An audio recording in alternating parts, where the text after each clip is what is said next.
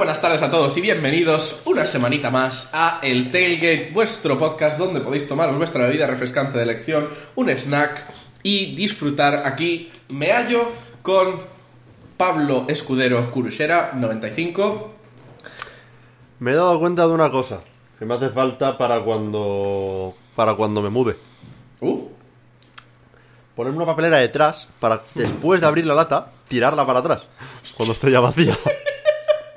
tú además vives en modo hardcore porque tú sabes que luego tirarás la lata y se te llenará Le- le- todo de gotitas de, de Fanta por la casa. Bueno, bebida bueno, pero, de naranja. pero eso, por favor.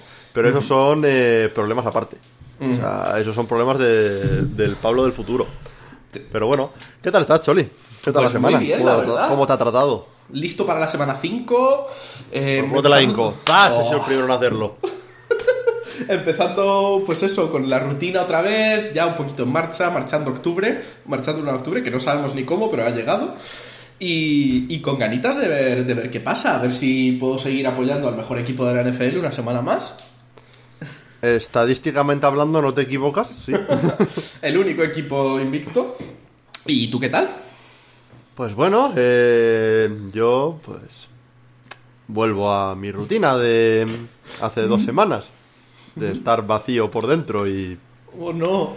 pues bueno, este, este domingo por lo menos lo tendré tranquilo porque ya sabré que los Colts o han ganado o han perdido porque juegan en Thursday Night.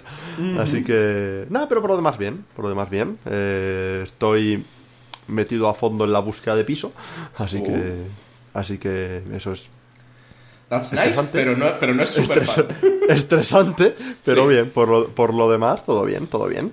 Preparado para otra buena semana de NFL. Preparado para el primer paso de nuestro podcast, vamos para allá con nuestro trivia de la semana. Primero responderemos a la pregunta de la semana pasada, que es... Que sigo sin saber si la acerté o no, porque pensé ¿Qué en buscarla, equipo? pero dije, no es gracioso si, lo, si la busco. ¿Qué equipo nunca ha sido capaz de vencer a los Philadelphia Eagles en la NFL? Y la respuesta correcta era los New York Jets. Eh, ok, Ah, me cuadra. Fallamos en primera semana. Y, y voy a seguir fallando, o sea... Bueno, Pero bueno, oye, me, aún así me sorprende porque los Jets, o sea, llevan tiempo existiendo y los Eagles Eh, también. sí, Por mucho que estén en conferencias distintas y se enfrenten cada cuatro años. mm, curioso. Verdaderamente no se han enfrentado tantas veces. Ahora he perdido. Espera, ahora he perdido mis datos. Tenía, tenía aquí el dato. Y lo he perdido porque soy. Vale, aquí está. Básicamente, eh, realmente solo empezaron a jugar a partir de 1973, cuando ya hubo mezcluje. Y Desde entonces han jugado 12 veces, Una, una cada cuatro años, me cuadra, sí. que no son muchísimas. Y los Eagles han ganado todas esas. Bueno, oye, pero partidos. aún así, tener, tener un 0-12 Ujú. contra, contra un equipo en la NFL es, es complicado. Y la próxima oportunidad de romper ese récord lo tienen en 2023. Pero vamos con el trivia de esta semana. A ver, sorpréndeme. Sabemos que en la NFL los MVPs suelen ir a... ¿A qué jugadores suelen ir los MVPs? El MVP es el al mejor quarterback del año, básicamente. Vale, pero ha habido años en los que no se los han llevado el quarterback y de hecho se los han llevado kickers. ¿Cuántas Ah. veces ha ganado un kicker el MVP de la NFL? Esta me la sé, esta me la sé, una. Que yo sepa es una. sabremos, lo sabremos la semana que Eh, viene. y de hecho, no te puedo decir el nombre porque no me acuerdo. Pero fue un kicker de los entonces Washington Redskins en una temporada que fue cortada por, eh, por huelga. De hecho, eh, tengo pensado hacer un vídeo no sobre el kicker en sí, sino sobre la las huelgas en la NFL y probablemente mencione eh, ese tema. Así que por lo menos sé que hay una. Ahora será cuando el segundo año de la NFL hubo otro kicker MVP, pero por lo menos yo voy a decir uno. La semana que viene podéis dejar vuestras respuestas, ya sabéis, en cualquiera de nuestras redes sociales, iVoox, Spotify, YouTube, Twitter, donde queráis. Podemos ya entrar en nuestras noticias de la semanita, que viene la cosa calentita. Tenemos básicamente el tema Tua, es el tema más candente de la semana. Han despedido al doctor, bueno, al neurólogo independiente que, que examinó a Tua. Fue despedido después de la investigación de, de la Asociación de Jugadores. ¿Qué sabemos sí. del tema? Eh, sabemos mucho y muy poco a la vez. Yo creo que es un poco la, la situación con lo de Tua. Eh, he hecho un vídeo entero hablando sobre ello, que cuando estamos grabando esto no se ha publicado todavía, pero cuando esté subido ya estará. Eh, y bueno, a ver, la verdad, es una situación que lo primero de todo, horrorosa para Tua. Mm, Porque al final se ha hablado mucho sobre de quién es la culpa, de quién no es la culpa eh, y todo eso, pero al final los hechos son los hechos. Tua, seguimos sin saberlo 100%, pero 90% seguro tuvo una conmoción en semana 3 y con la conmoción todavía vigente tuvo otra conmoción en semana 4 y eso es muy peligroso. Eh, la NFLPA hizo la, la investigación esta de la que hablaste tú eh, precisamente la semana pasada, Choli, y descubrieron que el neurólogo independiente había cometido múltiples errores eh, en la evaluación. Así que Eso ya independientemente del hecho de que la evaluación en sí misma no es la manera más efectiva de ver si alguien, de si un jugador tiene una conmoción. Estaba yo investigando un poco y básicamente he descubierto que la eficacia que tiene la evaluación que utilizan es aproximadamente de un 90%. O sea que de cada 100 casos, 10 pasan. Es decir, que de 10 jugadores, uno sale de ahí con una conmoción al terreno de juego diciendo que está listo para jugar y se puede llevar un segundo golpe que empeore muchísimo la situación. Sí, Entonces- eh, no recuerdo el nombre del, del fenómeno médico, digamos exactamente, pero sí que es verdad que si sufres una conmoción eh, en un rango de pues, aproximadamente, aproximadamente una semana eh, desde que recibiste la anterior, eh, digamos que no es que se sumen los efectos, es que se multiplican, básicamente.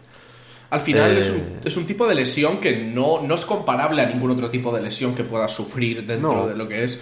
Porque al final las lesiones de partes del cuerpo, de, de ligamentos, de, de músculos, de huesos, todo eso se puede recuperar de una manera o de otra.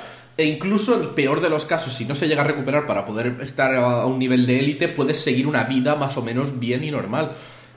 El problema Sí. es que la conmoción puede acabar incluso en muerte. Puede acabar, ¿no? En, en muchos casos acaba no una conmoción aislada, pero la acumulación de conmociones mm, acaba en el famoso CTE y acaba en casos de jugadores o simplemente sufriendo un deterioro muy notable de sus, de sus cualidades físicas y mentales o incluso llevándoles a, a la locura y a, y a, pues bueno, a, a terminar su propia vida, ¿no? Y no sé, es, es- es lo que yo creo que mucha gente está ignorando, no, no ignorando, pero no viendo del tema de Tua. Eh, muchos dicen, bueno, a ver, la- nadie se quejaba cuando, cuando Herbert salió a jugar hace un par de semanas con las costillas rotas. Hombre, por un lado, uno, sí, había gente que se quejaba, yo uno entre ellos, por ejemplo, y dos, no es lo mismo mm, unas costillas rotas, que, pues vale, sí, peor de los caos, te perforas un pulmón y es una cosa jodida, pero te operan y listo, digamos, que arriesgarte a, a que una persona pueda perder completamente la cabeza por, Sí, yo- por, yo- por ser insensato. Yo creo que, que igualmente no puedes comparar. O sea, al final, lo de comparar es un- una, una falsa dicotomía. Una cosa no quita la otra. Es decir, que tú te puedas. que alguien esté jugando con una costilla rota no tiene nada que ver con el protocolo de conmociones. Que de hecho Exacto. la pregunta es: ¿cómo se puede mejorar el protocolo de conmociones? Porque existen pruebas más fiables. Lo que pasa es lo de siempre, claro. Una prueba más fiable existe desde en el rugby se lleva aplicando desde hace unos años. Una, una prueba que funciona a través de un test de, de una PCR con la saliva de los jugadores, pero se debe hacer en laboratorio.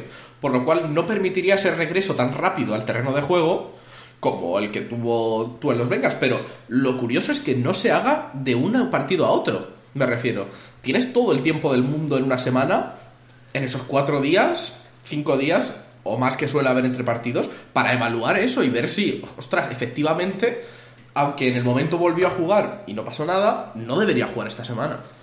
Claro, a ver, eh, obviamente eh, aquí tienes que hacer, hay dos opciones, ¿no? O directamente en cuanto un jugador muestra posibles síntomas de conmociones, o ya no síntomas, sino se sospecha que ha podido sufrir una conmoción, lo sacas del partido y que no vuelva a jugar. Eso, a ver, igual sería la mejor opción a nivel de salud, pero tampoco me parece que sea factible en un deporte como el fútbol americano. Pero si por lo menos dentro de lo malo puedes asegurar que para el próximo partido de juegue esa persona va a estar 100% descartado, 100% confirmado que tenga una conmoción, pues eso que mejoras, creo yo. Exactamente. Al final, pues es más importante eso que el espectáculo. Sí, sí, al final eh, por mucho que nos guste el fútbol americano, son personas de verdad las que están jugando, eh, que van a estar formando parte de nuestras vidas, entre comillas, en el, en el fútbol americano durante 10, 15 años en el mejor de los casos, pero luego ya les quedan por delante 40, 50 o esperemos incluso más de vida. Y, y qué menos que les puedan tener la mejor calidad de vida posible. Sí, y por, por otro lado, así como dato curioso, hay un doctor, Chris Nowinski, que básicamente ha alegado que de hecho Tua no debería jugar ni un partido más durante el resto de la temporada. Porque el signo ese que le pasó con lo de que los dedos se le quedasen arriba congelados, es un signo normalmente que solo se ve en gente que ha tenido infartos. Sí, es, un, es, un, es un gesto que creo que es común en el mundo de, bueno, de las artes marciales mixtas, de boxeo y demás, que es que se, se queda cao, entre comillas, digamos la persona y se queda así con los brazos tensos, ¿no? De, de la, de la Sí. situación en la que estaba. Y tengo entendido, no sigo eh, deportes de lucha al margen del wrestling un poco, eh, así que perdona si digo mal los datos, pero en UFC, por ejemplo, si te dejan KO, ya no que haya una conmoción, sino si tienes un KO, una, una derrota por KO, tienes seis meses de baja. Es en plan, eh, mm, mantente aquí al margen, Sí. no vuelvas. El caso de Tua, pues bueno, Chris Nowinski es una de las eminencias de- del mundo médico relacionado a conmociones, así que me fío mil veces más de él de lo que yo puedo opinar. y, si, y si dice eso, como mínimo habrá que escucharle. De momento ya está confirmado que Tua no va a jugar esta semana, se verá si juega la semana que viene, pero, pero bueno, eh, supongo que será una cosa tener en cuenta el sufrir dos posibles conmociones tan, tan seguidas la una de la otra. Sí, desde luego que le deseamos una rápida recuperación, pero vamos a salir un poco ya de este tema, vamos a pasar a lo siguiente. Tenemos varios head coaches que están un poquito eh, con el culito caliente, podríamos decir, en el hot seat, están ahí. Tenemos cuatro head coaches principalmente que no están dando la performance que debería dar su equipo, no están funcionando. Tenemos por un lado a Matt Rule, coach de los Panthers, Josh McDaniels, coach de los Raiders, Nathaniel Hackett, coach de los Broncos y Frank Reich, co- coach de los Indianapolis Colts. ¿Por dónde empezamos? Vamos a empezar por Matt Rule. Vamos a hablar un poquito de qué, qué- qué ha pasado con Matt Rule. Eh, me gustaría, Choi, lo hemos hablado ahora antes de empezar, hacer una especie de, de juego con estos cuatro head coaches. Eh, puede que se nos haya olvidado alguno, pero son los cuatro, en mi opinión, principales que más está hablando sobre su posible futuro. Eh, que es en cada uno de ellos opinar sobre si creemos que no, mira, este hombre aguanta una temporada más, aparte de esta que estamos ahora mismo. Decir, mira, lo van a despedir, pero a final de temporada, después de que ya haya eh, acabado la temporada regular, o eh, despídelos, pero ya. y el caso de Matt Rule, yo creo que estamos acercándonos peligrosamente a territorio de despídelo, pero ya. Que lo despidan, que lo despidan.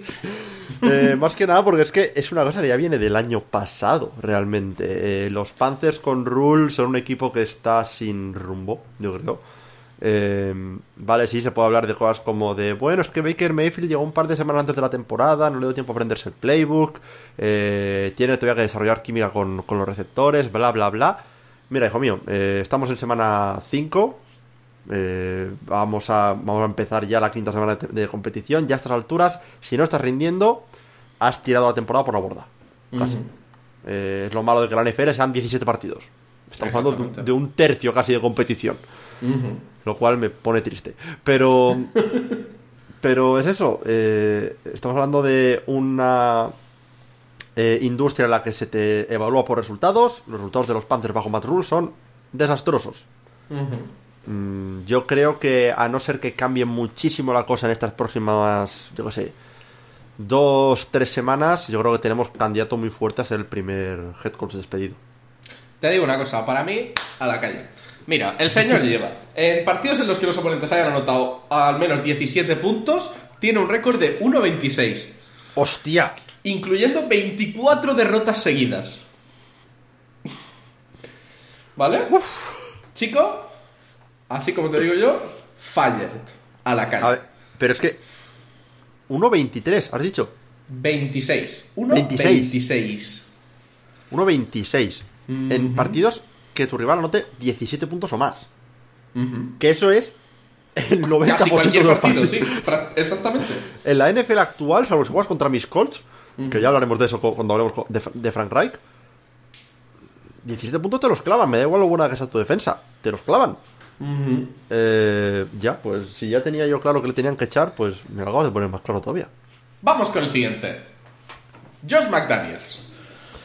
Josh McDaniels, así como, como dato, bueno, ha conseguido ganar su primer partido como head coach en 12 años. También es verdad que no ha sido head coach desde hace 12 años, pero... Sí, verdaderamente. La última vez que ganó fue en el 14 de noviembre de 2010 con los Broncos. Y bueno, a ver, han conseguido ganar. Yo sigo pensando que todavía yo le daría un poquito de tiempo a Josh McDaniels. Creo que el equipo tiene la posibilidad de escalar a más. Creo que tuvieron, han tenido derrotas, no han hecho, no han estado a la altura, pero creo que todavía se le puede dar un poco de voto de confianza para intentar llegar a algún sitio. A ver, yo. McDaniels no es muy santo de mi devoción. Eh, me parece de que, que su época en los, en los Broncos no fue precisamente buena. Eh, nos hizo la cobra a los Colts cuando estábamos buscando, buscando head coach hace unos años. Nos dijo que iba a firmar con nosotros y, y cuando estaba ya todo preparado para hacer la rueda de prensa anunciándolo dijo que no. Y es el hecho de que me parece que es un mejor coordinador que lo que es head coach. Eh, estamos hablando de un equipo como los Raiders que tienen sobre el papel y en nombres uno de los mejores ataques de la liga a nivel de armas, con un supuesto gurú ofensivo como head coach y que son incapaces de ganar un partido. Y me dirás, bueno, a ver, un partido no solo gana el ataque, también tiene que haber defensa. Vale, pero mira a los Lions, no tienen defensa, pero están metiendo 35 puntos por partido. Los, los, eh, los Raiders con sobre el papel peores armas no están haciendo nada parecido a eso. Eh, aún así, siendo primer año de coach, yo le daría un año más. Yo le daría un año más. Vamos a ver lo que pasa con, con, con él. Sobre todo, suponiendo que los Raiders mejoren, que igual aprovechan esta primera victoria para pillar un poco de ritmo. Pero yo le daría por lo menos un año más. A ver qué pasa. Co- Como dato curioso, es el sexto head coach con el que Der- Derek Carr ha jugado desde que se unió a los Raiders. Eso tampoco Y ayuda. Podría ser camino a que tengamos un séptimo no dentro de tanto. Vamos con el siguiente. Tenemos a Nathaniel Hackett, que básicamente después de cuatro semanas los Broncos son peores con Nathaniel Hackett de lo que eran con Big Fangio. Eh, Eh, sí, sí, sí, sí. eh, Están- básicamente su ataque está el 29 de la liga con una media de 17 16,5 puntos. El señor se supone que es un coach ofensivo, así como molón y tal, pero el ataque... ¿eh? Esto es un poco lo que te pasa cuando contratas a entrenadores que han sido coordinadores en otros equipos, pero que en ese equipo en el que han sido coordinadores, la persona que lleva el ataque realmente es el head coach, Sí. ¿no? Que es lo que pasó con el caso de Hackett, si no me equivoco viene de los Packers. Oye, los Packers dicen, oye, tienen un buen un buen ataque los este año no tanto, ¿no? Pero tienen un buen ataque los Packers. Ya, pero el que lo lleva es la Flur. No, o sea, Hackett está ahí un poco para Para coordinar a los es que al final es... para, para apoyar, para tener una, una persona con la que debatir la flora a nivel de conceptos y demás, pero no es el encargado de li- liderar el ataque, ¿no? Claro, llega, llega a los Broncos y yo esto lo he escuchado, son rumores, pero se dice que entre Hackett, su coordinador ofensivo, que no me acuerdo ahora mismo quién es, y Russell Wilson, cada uno está poniendo un poco sus propias piezas de, del ataque y no está acabando de carburar. Y luego encima le sumas los fallos de pura gestión, ¿no? Eh, el play calling en la goal line, eh, la hecatombe en semana 1 de, del field goal de 64 yardas, la hecatombe en semana 2 de no saber si jugársela o no y comerse un delay of game y acabar teniendo que hacer un punt por culpa de ello. Son errores de head coach novato. Y aunque también, eh, vuelvo a decir, lo mismo que dije con McDaniels, no me parece tan eh, normal despedir a un coach después de un año, sí que creo que los fallos de Hackett son más graves que los de McDaniels. Porque son Yo- fallos de lo que esperas que un head coach haga. Bien, ¿sabes? Yo, la verdad, no lo echaré a la calle ya, porque todavía, porque además no van tan tan mal. No, El ataque bueno, no está funcionando, desde luego, pero lo que no puede ser es que tengas ahí a Russell Wilson, hayas conseguido firmar eso y tu equipo no esté funcionando. Yo le daría esta temporada, si esta temporada no funciona, para tu casa, porque tienes el, tienes el arma principal y debería poder funcionar ese equipo. Sí, eh, traes a Russell Wilson precisamente para que este ataque rinda y, y no lo está haciendo. Así que yo diría un poco lo mismo. Eh, le daría esta temporada y si no cambian mucho las cosas, igual pensaría en mirar en otra dirección, si son los, si son los Broncos. Vamos por último con Frank Reich. Y tengo delante de mí un, un- un artículo de cuatro razones por las que Frank Reich debería ser el primer, el primer head coach despedido esta temporada. ¿Tú qué opinas? Mm, a ver, eh, voy a tirar de historia. Y voy a decir que Jim Irsay nunca ha despedido a un head coach en mitad de temporada. Así que ya, ya con eso yo creo que podemos descartar la opción de que sea primer head coach despedido. Ahora bien, eh, está ganándose méritos, ¿eh? está... Porque no, no- el equipo simplemente no está saliendo preparado a los partidos. Y, y eso al final recae sobre, sobre el head coach. Para Pero mí, bueno, no sé si me quieres decir los, lo- los, méritos estos por bueno, los que... primer mérito, no está ganando los partidos importantes. Fair enough. Fair enough. Básicamente, en, en playoffs los Colts últimamente han ido 1-2. En la, en la época de, de Reich, sí. No han sido capaces de ganar un partido en Jacksonville. Sí, pero bueno, eso viene antes de, de, de Reich, que también hay que decirlo. Eh, han perdido 5 de sus 6 últimos partidos contra Tennessee. Los cuatro últimos seguidos, de hecho. Sí, segunda cosa es que el mensaje de Frank Reich ya no está funcionando. El hecho de que él habla de que están eh, como examinándose a sí mismos no parece que esté funcionando, no parece que la cosa no, esté no, no, parece que lo estén haciendo. Exactamente. No parece que realmente las cosas estén cambiando de una semana a otra, verdaderamente. El siguiente sería que está continuamente cavando un hoyo demasiado hondo como para poder salir. No hemos tenido una temporada en la que hayamos empezado fuerte. Siempre hemos tenido que. que, pues eh, hace dos años empezamos 1-5. El año pasado empezamos 1-4. Este año parece que vamos a acabar. De momento vamos 1-2-1. Veremos cómo continuamos. Mm, No se puede Y- empezar así las temporadas. Y por último, básicamente, que los fans ya no confían en él y los fans están llamando incluso a radios locales a decir que están avergonzados de cómo están jugando los Colts. Y, y voy a añadir una quinta. Eh, Frank Reich supuestamente es un gurú ofensivo. Eh, yo no sabía que ha- hacer que el 80% de tus jugadas sean una carrera por el centro o una screen te hace un gurú ofensivo en esta liga. Aún así, le van a dar hasta final de temporada. Así que veremos lo que pasa después de final de temporada. Pero si sigue así, yo lo echaría de aquí a 3-4 semanas si sigue así, sinceramente, pero va a durar hasta final de temporada. Falla. Para mí, a la calle. Yo creo que hay equipo para hacer mucho más de lo que se está haciendo. Yo creo que podemos pasar con ello a nuestra noticia chorra de la semana. Tenemos a nuestro querido Antonio Brown, que no ceja de en su empeño de liar la parda. De hecho, no tenemos una noticia, tenemos dos noticias de Antonio Brown.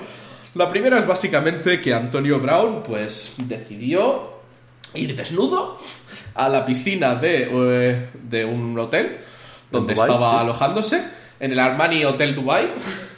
Y básicamente, pues, pues eso, Antonio Brown completamente desnudo, paseándose por ahí, intentando... Pues eso, enseñar cosas. en- Enseñar a- cosas, A, chicas que estaban por ahí. acercando el culo a la, a la cara de una chica, etcétera, etcétera, etcétera. Y luego tenemos la otra noticia, que es que básicamente Antonio Brown está picando a Tom Brady. Antonio Brown ha decidido subir una foto, ahora que Tom Brady está teniendo problemas matrimoniales, con su mujer, eh, eh, básicamente para calentarlo un poco, ¿no? Sí, eh, la foto es de la celebración de, de la Super que ganó Antonio Brown los Buccaneers. Pues bueno, durante la celebración, pues vio allí el bunche, le dio un abrazo, alguien sacó Sí. una foto y ahora la subió a Instagram. Y es como que lo de este hombre es increíble. También puso un tweet con todo lo de lo de Tua, que por una vez le tengo que dar la razón. Que es que podían centrarse un poco más, eh, un poco menos en investigar las tonterías que hace este hombre y, y un poco más en mejorar el protocolo de, de conmociones. Yo solo te digo que ni una cosa ni la otra. Se, Mejora el pueden- protocolo se de puede- se pueden hacer ambas. Eso es, y vigilamos a este tonto. Eh, la verdad es que tampoco hay mucho más que decir al respecto, solo que este señor la lía, nos ha hecho gracia la noticia, la hemos traído. Tenéis un vídeo en el, en el canal principal donde, donde Kuro habla un poco en profundidad, un poco más en profundidad de la caída a los infiernos de, de este personaje, que podría haber sido un gran jugador si no... Podría, no lo ha sido. O sea, es que este es, este es uno de estos problemas que va a tener el, el, el Hall of Fame, ¿no? Yo creo que Antonio Brown por, por méritos. No creo que nadie dis- discutiera que podría entrar al Hall of Fame algún día. Pero claro, vas a meter a este personaje a- al Hall of Fame a, a nivel político, digamos, de politiqueo. No, la verdad que no. Pista, no. Bueno, vamos ya con lo que nos incumbe aún así. Vamos con nuestras predicciones de la semana. Como ya sabéis, hacemos nuestras predicciones todas las semanas.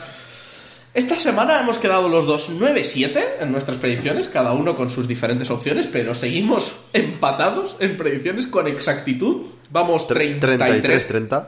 33-30 con un empate ahí al lado.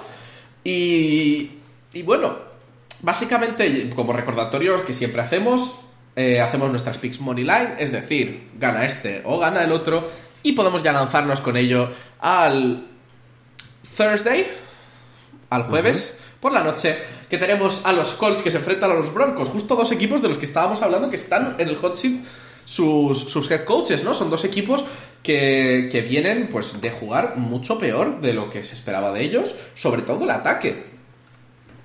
Sí, eh, a ver. Sobre el ataque de ambos equipos ya hemos hablado ahora en, en la sección de, de los coaches, así que igual nos vamos a centrar un poco más en, en las defensas y demás. Eh, son dos equipos que vienen con lesiones importantes eh, en, en ambos equipos. Por parte de los, de los Colts tenemos a Shaquille Leonard, que volvió y jugó dos cuartos antes de sufrir una conmoción cerebral. Tenemos también a Taekwon Lewis, con otra conmoción cerebral. Tenemos en duda a Jonathan Taylor en el momento que estamos grabando esto. Estamos hablando de martes a las 6 de la tarde, así que ahora mismo Jonathan pinta, Taylor pero- es, es- es duda por una lesión de tobillo. Eh, en los Broncos, pues ya te- se suman las lesiones que ya tenían. eh, se suma Randy Gregory, que va a estar fuera, me parece que de 4 o 5 semanas. No sé, mucha lesión por parte de los equipos que ya les empieza a pesar un poco la temporada, ¿no? Eh, Tenemos además por otro lado a unos Broncos en los que no tenemos a Javonte Williams. Es verdad, Javonte Williams me olvidaba. Y Javonte Williams ligamento. es mucho de lo que ha estado haciendo que funcione algo el ataque de los Broncos. Sí, eh, to- todo se ha dicho. eh, Russell Wilson parece que por fin se encendió un poco. la semana pasada en la derrota ante los Raiders. Pero el ataque realmente no ha, no ha rendido. Y si pierdes a tu principal running back, eso. Y lo pierden para toda la temporada porque es rotura de ligamentos. eh, eso puede ser muy, muy peligroso. Si miramos a las, a las defensas, la defensa de los Colts no está jugando necesariamente mal. Tampoco está No, no, no espectacular. Está siendo una defensa del montón, básicamente. Básicamente. La defensa de los Broncos sí me parece mejor, aunque la pérdida de Randy Gregory mm, puede ser puede ser grave. Yo voy a mantenerme todavía eh, mi contrato de, de apostar por los Colts, pero eh, no lo sé. A ver, eh, si Jonathan Taylor juega, confío más en, la pick. Si no juega, ya empiezo a preocuparme un poco. La verdad es que incluso en el mejor de los casos, con Jonathan Taylor jugando, no parece que vaya a estar en su mejor situación, porque al final, incluso aunque juegue, no creo yo que el tobillo esté como nuevo. Eh, ¿Qué tenemos? Por otro lado, pues unos broncos, donde tenemos gente pues, como Melvin Gordon, que ha hecho eh, cuatro fumbles en cuatro partidos. Bueno, Matt Ryan lleva nueve. También es verdad. Matt Ryan, pero claro, Matt Ryan no lo protege aquí nadie. Matt Eso, Ryan, eso- eso- eso es cierto. el pobre está solo ante el peligro. Y sí que es verdad que si tengo que basarme un poco en los ataques, que para mí es un poco lo que al final va a decidir este partido, porque creo que las defensas, pues, más o menos. eh, veo un poco mejor ahora mismo a Russell Wilson y los Broncos que a lo que se está permitiendo jugar a Matt Ryan. La verdad. No- no te culpo. eh, sí que es verdad que los Colts, básicamente, en su propia división han estado jugando fatal. Pero el único partido donde estaban así como verdadero underdog lo consiguieron ganar por un poco, yo creo que un cruce de destinos. No sé si lo volverán a repetir, pero yo esta se la voy a tener que dar a los Broncos, lo siento, pero Indianapolis ahora mismo no me está diciendo nada más que qué penita damos eh, no, no queremos jugar, queremos irnos a casa a llorar. Pues sí. Podemos pasar con ello a nuestro siguiente partido que tenemos a los New York Giants que se enfrentan a los Green Bay Packers en Reino Unido. Tenemos un partido de tres y media de domingo para nosotros. Y tenemos a un equipo muy sorprendente, los Giants, un equipo que llega 3-1. Sí que es verdad que podríamos decir un poco que no han tenido los rivales más complicados. Eso todo se ha dicho, verdaderamente no han tenido unos enfrentamientos durísimos, ahora ganando a unos Bears que no querían jugar. Eh, y perdiendo contra unos Cowboys que Cooper Rush ha estado jugando muy bien. Sí, eh, y se enfrentan a unos Packers que tampoco han convencido mucho. O sea, es un duelo entre equipos que van 3-1. Eh, sí que es cierto que los Packers han enfrentado a rivales de más calidad. Yo creo que, que los que los eh, Giants, pero el ataque de los Packers tampoco parece estar carburando necesariamente. Eh, Aaron Rodgers no tiene armas, se le ve frustrado, diciendo que no con la cabeza eh, a ciertas jugadas. tiene un sound clip muy, muy bonito del partido de esta semana gritando Snap de Ball. así que, no sé, yo creo que los Packers deberían ser favoritos aquí porque eh, aunque el coaching en su defensa no está siendo muy bueno, tiene mucho talento. Eh, por parte de los Giants, Daniel Jones está tocado, Tyrod Taylor está tocado, en el caso de que Daniel Jones volviese a caer. Eh, van a tener que tirar de Saquon y yo creo que sabiendo eso los Packers se van a centrar en pararle y van a poder ganar a los Giants. Sí, sí que es verdad que los Giants, claro, al final acabarían jugando con un quarterback tercero, prácticamente. Que, eh, ojo, es la situación de la que vienen los Packers de jugar esta semana pasada, jugar contra un quarterback 3 y casi pierden. Todo se ha dicho. Sí, sí, pero también es verdad que no le puedes dar, no le des una segunda oportunidad a Aaron Rodgers en overtime porque te va a fundir. Sí que es verdad que los Giants han estado permitiendo 20 puntos o menos en cada, en cada partido, la verdad. Que es los Giants está jugando muy bien es, un punto muy positivo. Y claro, contra un ataque que no está terminando de carburar, habrá que ver, porque para mí los Giants, eh, yo no los he terminado de ver en ningún momento, pero aún así están ahí, cada partido peleándolo y consiguiéndolo. Yo creo que voy a votar por los Packers, creo que al final más por institución que por otra cosa, pero si los Giants se llevan este partido contra los Packers, podemos empezar a hablar de serios contendientes. Sí, a ver, hasta ahora yo creo que el, consenso, fuera de, de los fans de los, de los Giants en sí, es que Vale, sí, los Giants están 3-1, pero su calendario difícil empieza ahora. Exactamente. Eh, tienen que demostrar que realmente se merecen el 3-1. Sí, y de hecho no han conseguido, no han conseguido la victoria divisional en el único partido divisional que han tenido, si no me equivoco. Eh, y, y, eso también es una cosa importante, porque al final no solo tienes que ser capaz de ganar partidos, sino que tienes que ser capaz de ganar tu división, que ahora mismo está componiéndose complicada para ser el primero de la división. ¿Quién nos iba a decir que íbamos a tener esta división eh, a los Eagles 4-0, a los Cowboys 3-1, a los Giants 3-1 y a los Commanders mirando? Exactamente. Bueno, yo creo que con ello podemos pasar al siguiente partido. Tenemos a los Steelers que se enfrentan a los Bills. Unos Steelers que, bueno, vienen de perder contra los Jets, cuando empezaron jugando muy bien, pero al final Zach Wilson se encendió y consiguió liderar a los Jets hacia esa victoria. Y un partido donde, en principio, tú dijiste además la semana pasada el enfrentamiento de Trubisky versus Flaco, pero al final acabó convirtiéndose en Kenny Pickett versus Zach Wilson. Sí, eh, pensaba que a Wilson le iba a quedar una semana más antes de antes de jugar, aunque bueno, básicamente me parece que lo anunciaron como a las dos horas de que acabamos de grabar el podcast de la semana pasada, que jugaba, que jugaba Wilson. Eh, y luego el tema de Pickett, ¿Qué, quieres que te diga? Eh, me parece un error que, lo saquen de, titular ahora mismo.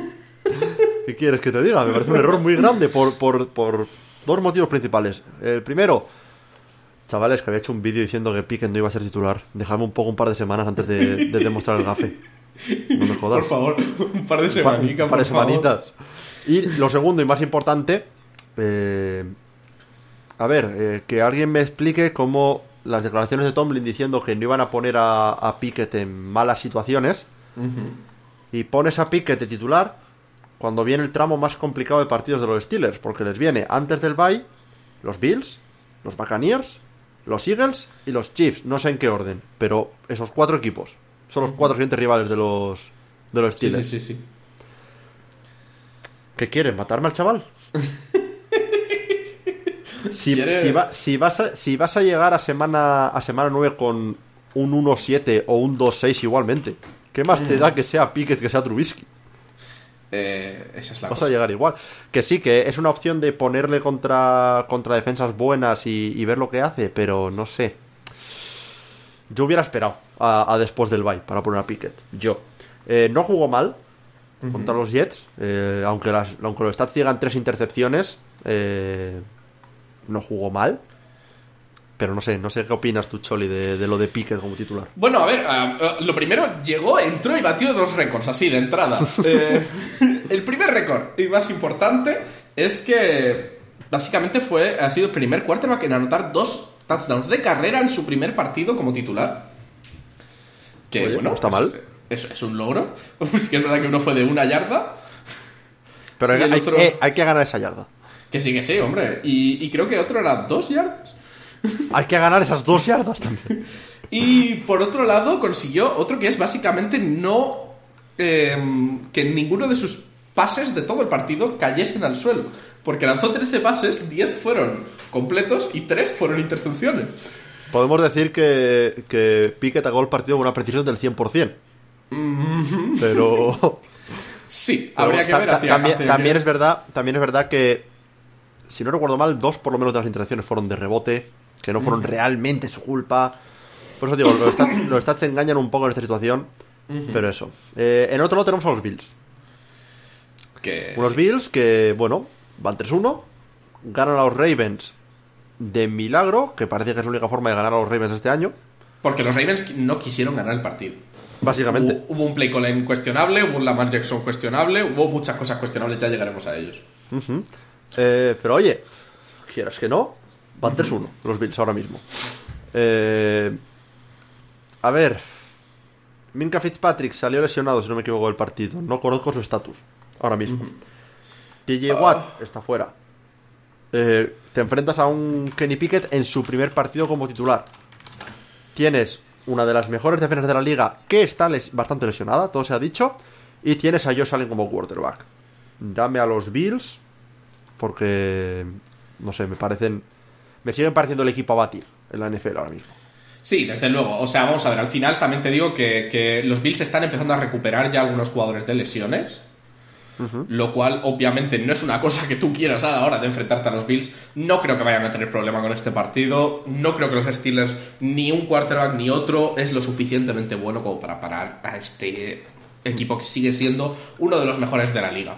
Pickett igual puede llegar al estatus. Yo confío mucho en Pickett, pero es un partido complicado para tu primer partido titular. Pero le, le queda mucho. Sí que es verdad que hay un tema ahora mismo con eh, que los Bills, el problema ahora mismo que están teniendo sobre todo sigue siendo el ataque de carrera.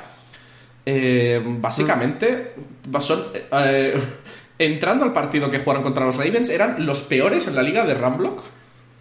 En cuanto al win, el win rate de, de, de Ramblock. Y contra los Ravens, pues básicamente Más de lo mismo. más de lo mismo. Y, y bueno, fueron- tuvieron problemas con la ofensiva. Entonces, si tú consigues parar el ataque, lo que es el pase, puedes tener un partido contra los Bills, pero claro, tienes que parar a Josh Allen, que eso Claro, es- eh, eh, es, es un poco como la teoría de cómo ganas a los Chiefs parando a Mahomes. Vale. Gracias, Sara. Gracias, devolvemos la retransmisión, ¿no? Eh, y veremos a ver cuánto juega al final Pickett y si, y si es capaz de sostener. Sí que es verdad que al final es un, es un jugador que está en desarrollo. No podemos esperar que esté a la altura de un quarterback que ya ha demostrado que es veterano, que ha, ha estado en el fuego, ¿sabes? Ha estado en el, en el Yo, de yo la el, pro- el problema que tengo con lo de Pickett es ponerlo aquí. Vale, si lo pones a jugar, tienes que ponerlo a jugar entendiendo que es un quarterback rookie que está desarrollando. Que es, es lo que comenté en el vídeo que hice sobre Pickett. O sea, puse lo de que Kenny Pickett no debería ser titular tal por puro clickbait. Pero el punto de ese vídeo es que muchas veces los jugadores rookies, sobre todo los quarterbacks, se les pone una cantidad de presión para que rindan desde el día 1 que no es ni medio normal. Si los fans de Pittsburgh son capaces de decir, vale, si ya Kenny Pickett acaba la temporada con 17 intercepciones, no pasa nada, no es que sea un bust. es, es lo que tengo que pedir a los fans de los Steelers. Sí, y por otro lado, sí que es verdad, lo último ya para, para cerrar un poco por mi parte, que yo voy a votar a los Bills, creo que es bastante obvio, que si hablábamos de que el, el ataque de carrera de los Bills era malo, el de los Steelers es igual de malo o peor.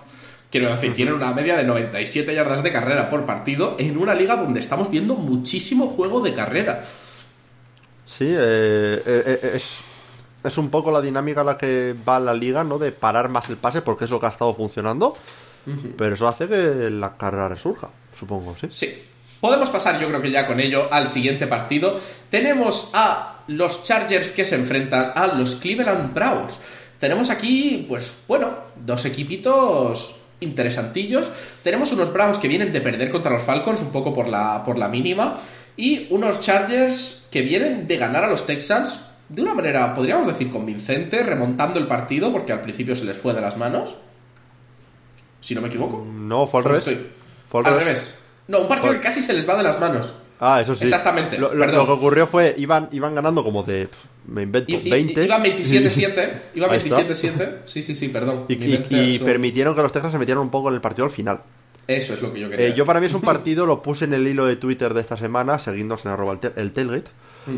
Eh, yo creo que es un tema de que el marcador cuenta una historia distinta a lo que contó el partido. Yo lo vi por Red Zone, así que obviamente no vi el partido entero. Pero tú veas, ponían el partido y te daban si esto los, los Chargers lo tienen dominado. Y en el último momento los Texans dicen, hola, estamos aquí. Pero no hicieron tampoco mucho. Eh, por parte de los Chargers es un poco la misma, la misma historia que hablamos la semana pasada. Tienen muchas lesiones. Eh, eso es lo que les puede afectar. Pero por parte de los Browns, voy a repetir un take que tuve la semana pasada. Que es que me acuerdo de que dije esta frase. Dije, los Browns deberían ganar, pero si no, si no ganan, tenemos que empezar a hablar de que la kriptonita de los Browns son los equipos que aparentemente están haciendo tanking. Exactamente, exactamente. Porque han perdido contra los Jets y han perdido contra los Falcons. Eh, dos equipos que están entre los 10 peores de la liga. Clarísimamente, además. Eh, no sé qué pensar. Brissett jugó un mal partido. Eh, los Browns en general jugaron un partido bastante malo. Un poco lo mismo que le pasó contra los Jets. Mm, No sé. Eh, por actuaciones recientes, yo quiero votar por los por los Chargers, porque son un equipo que tiene lesiones, pero bueno, hablamos de Herbert la semana pasada con las costillas, deberían estar algo mejor. Eh, la línea ofensiva sigue sin ser especialmente espectacular, pero luego por otro lado tienes unos Browns que, nos olvidamos de hablarlo la semana pasada, están sin Miles Garrett, porque Sí. tuvo este accidente de tráfico, eh, que por suerte salió bien, pero va a estar unas semanas fuera. Eh, un ataque que no ha funcionado muy bien la semana pasada, van a tener que tirar mucho de Chubb. Ah, no veo a los, a los Browns llevándose el partido.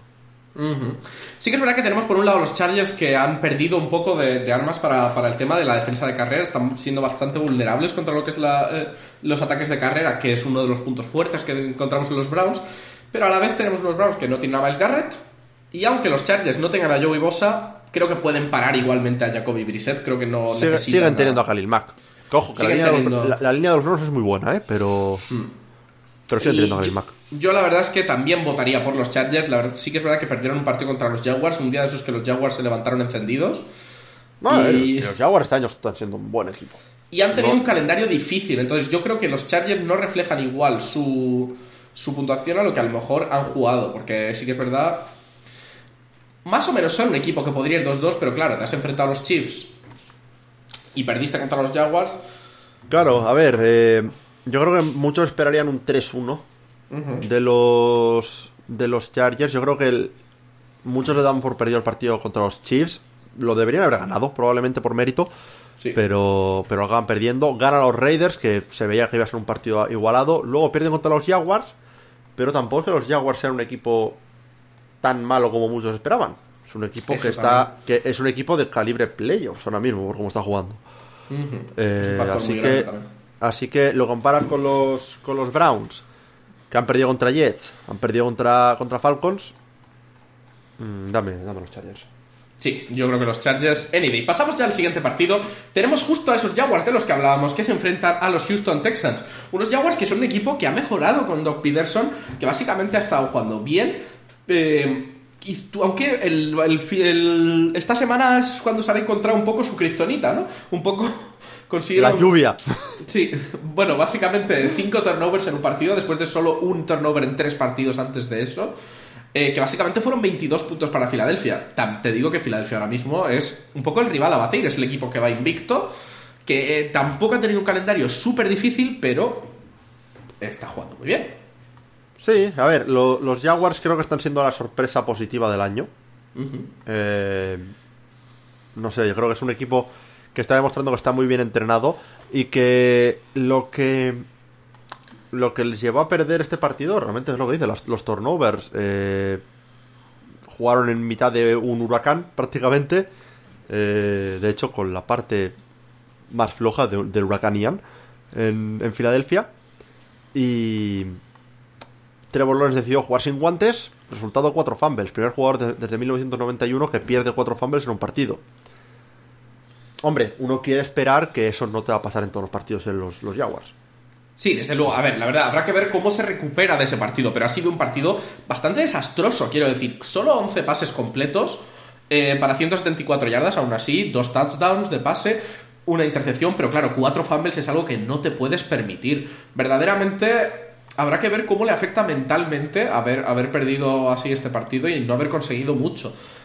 Yo aún así soy positivo con los Jaguars. Yo creo que pueden ir fuertes contra, contra los Texans. Aunque tenemos unos Texans que vienen de casi recuperar un partido donde iban 27-7 al descanso. Sí, a ver, eh, los Texans. Eh, he leído algunos fans de los Texans decir: A ver, sabemos que somos. En toda la temporada sabemos que vamos a ser un equipo malo.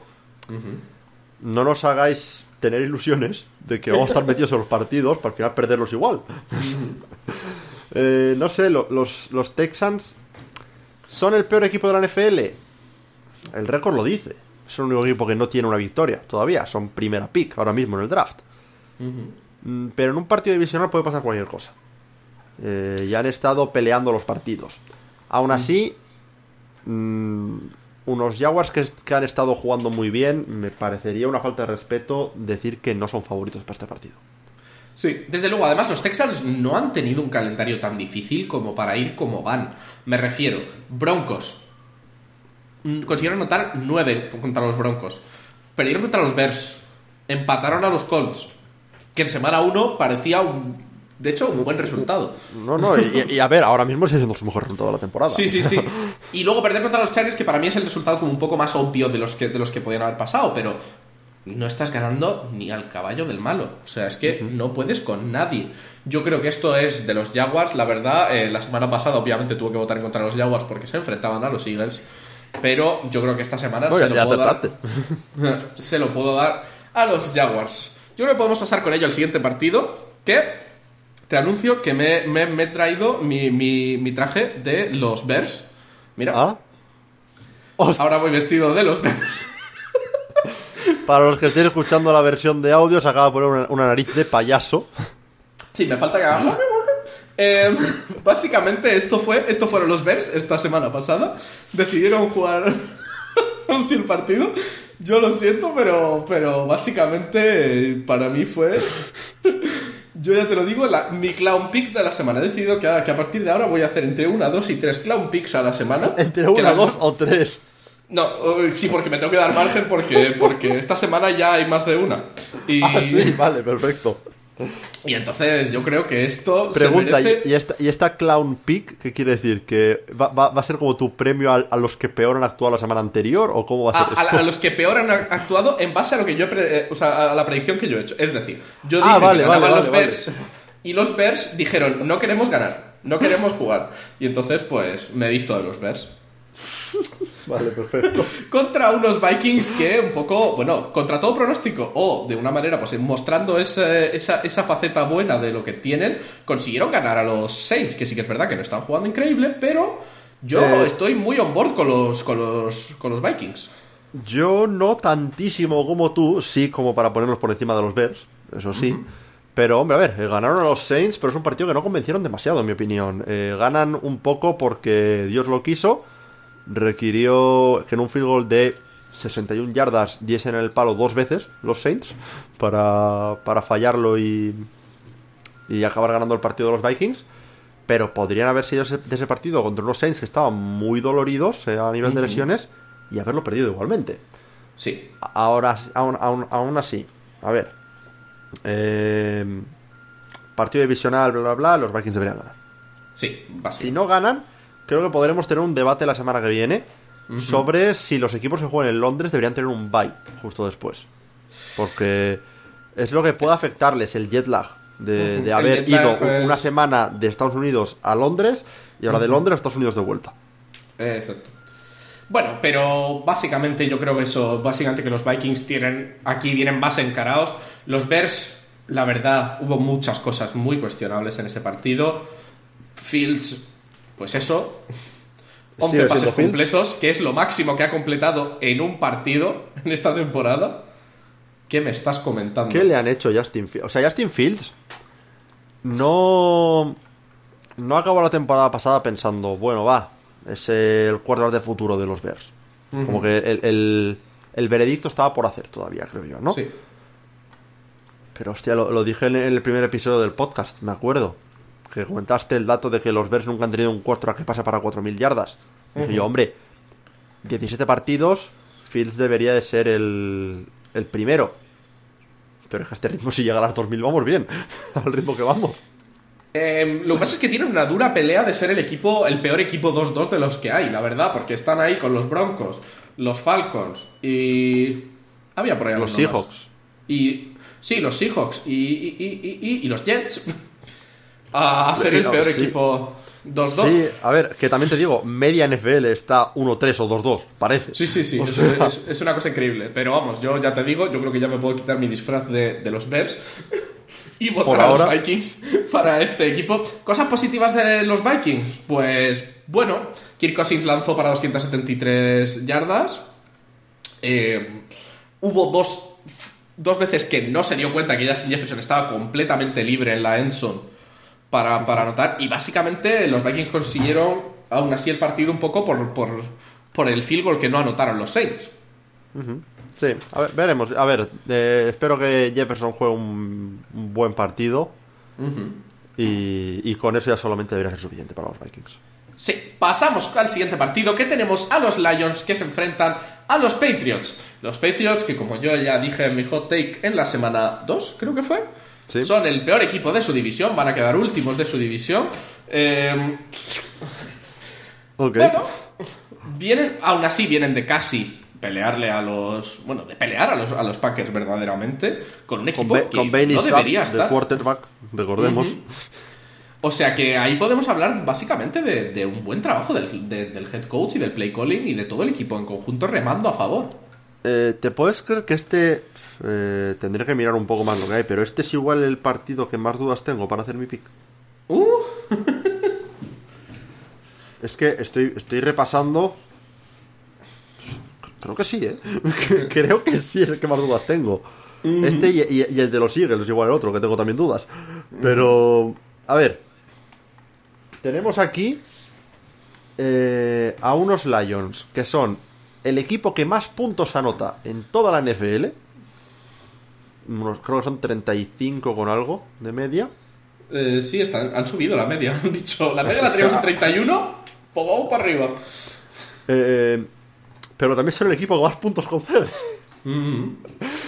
Eh, y los ponemos contra eh, un equipo entrenado por Bill Belichick, que todos sabemos que su punto fuerte es la defensa. Pero que a su vez van a jugar probablemente con su quarterback 2 o 3. Mm.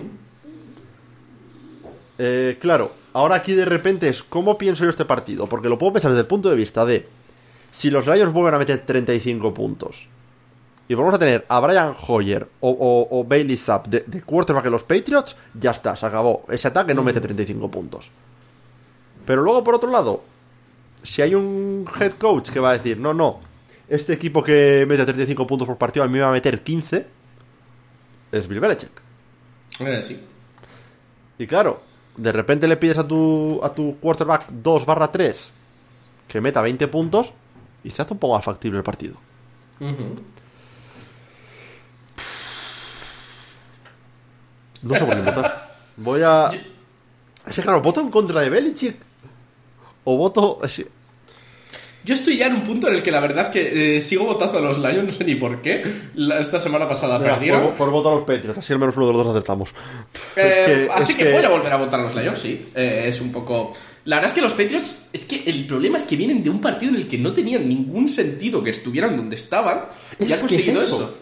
Es que si, me, si me dices que llegaron los Packers y les calcaron 40 puntos, pues digo, vale. Pero es que. No lo sé, tío. Eh, han podido parar a, unos Packers que. No es que estén teniendo su mejor momento, pero sigue siendo parar a Aaron Rodgers. Si puedes parar a Aaron Rodgers, puedes parar a Jared Goff. Creo yo. Jared Goff es imparable. Ya es el tercer partido que pierden por una anotación los, los Lions. Yo voy con los Lions. Los Lions ahora es cuando se les alinean los astros y van a conseguir Es que- ganar este partido. Es que, es que me voy a arrepentir, pero voy a votar por los Patriots, pero porque es que no tengo ni idea de quién votar. La gente tampoco tiene idea. Es un 53% de la gente vota a los Lions, 47% de la gente vota a los Patriots, según los pick'ems de ESPN. Yo voy con la minoría aquí, me da igual. Eh, voto a los Patriots, me fío de Bill Belichick, tengo fe, fe- fe ciega en T-Bill. Veremos lo que pasa. Podemos pasar al siguiente partido. Tenemos a los Seahawks que se enfrentan a los Saints. Eh, la verdad es que, así como antes de, de- de hablar un poco de este partido, no me emocionan la mayoría de los partidos de esta semana. Te lo he de decir, ¿eh? Hay mucho partido un poco regulero. Sí, no hay Sobre mucho papel. que- Sí, habrá que ver luego qué pasa. Pero bueno, tenemos a unos hijos que vienen justo de ganar a esos Lions por la mínima, en un partido que básicamente podría haber ido para cualquier dirección, y unos Saints que van 1-3, vienen de perder contra los Vikings, tienen problemas con las lesiones y tienen problemas, pues en general, han tenido, no han tenido un, un calendario súper fácil, pero sí que es verdad que han perdido contra los Panthers, han perdido contra los Vikings y ganaron por la mínima a los Falcons. El único partido verdaderamente difícil, podríamos decir, que han perdido fue contra los Buccaneers. Sí, eh, y ese lo pelearon dentro de lo que cabe. Así que eh, los Saints son un equipo que no sabemos muy bien dónde está. Eh, habrá que ver cuando vuelva James de la lesión. No sabremos si, no sabemos si jugará o no. Fue duda hasta el último minuto esta semana. Eh, con Andy Dalton tienen un game manager. Es lo que tienen. Pueden meter de vez en cuando a Taysom Hill para alguna jugada así un poco más emocionante, pero mm, no tienes un game manager. Y en otro lado, los Seahawks. Eh, fun fact: Gino Smith está ganando estadísticamente a Russell Wilson esta temporada. De repente ha, si- ha- ha sido irse eh, Russell Wilson a Denver. Y la línea ofensiva, que era el principal motivo por el que Russell Wilson se quejaba, ha mejorado. A lo mejor es que Russell Wilson los miraba mal y no les caía bien. Eh, no sé. Eh, No sé qué pensar de este partido. A ver, mm, talento en el equipo. El talento en el equipo me hace pensar que los Saints deberían ser favoritos. Tienen una defensa buena los Saints. Eh, no espero que les meta cuarenta y pico puntos Gino Smith a los Saints. Eh, ahora vete a saber. Con estos, con estos hijos, viendo cómo están jugando. Vete Sí. a saber. Eh, son un poco. No sé, vienen, vienen a causar el caos en la NFL los hijos este año. Así, sí, yo creo voy a- que. eh, sí, Dime, dime. No, di tú, di tú. Eh, yo creo que aún así estamos en un, poco en una NFL en la que los quarterbacks están rindiendo un poco irregular, no se están completando muchísimo las jugadas de pase y Gino Smith está consiguiendo muy buen yardaje realmente. Entra dentro del, del top, prácticamente, el- no sé si el top 10 o por los pelos de, de lo que es el yardaje para un equipo que realmente no tiene un score para llevarse las manos a cabeza, van 2-2. Eh, según Pro Football Focus, antes del partido del Monday Night, esto lo vi el, el lunes por la mañana, Gino Smith es el quarterback con mejor rating en Pro Football Focus. De toda la liga. Pues eso, pues eso te digo. Eh, Eh, sigue siendo, yo- sí que es verdad que, es así que- voy a votar por los Saints, ¿eh? Yo ya te lo digo. Por la defensa de los Saints voy a votar por los Saints. Pero... Eh, sigue siendo el quarterback con más porcentaje de pases completados, con más de 100 pases. O sea, con quarterbacks con más de 100 pases. Es el que más porcentaje de pases tiene completados, pero por encima. Buen ¿Qué porcentaje de. En 77,3. En Hostia, 1037 pases, ¿eh? ¿1037? No, 1037 yardas eran. 1037 yardas, perdón.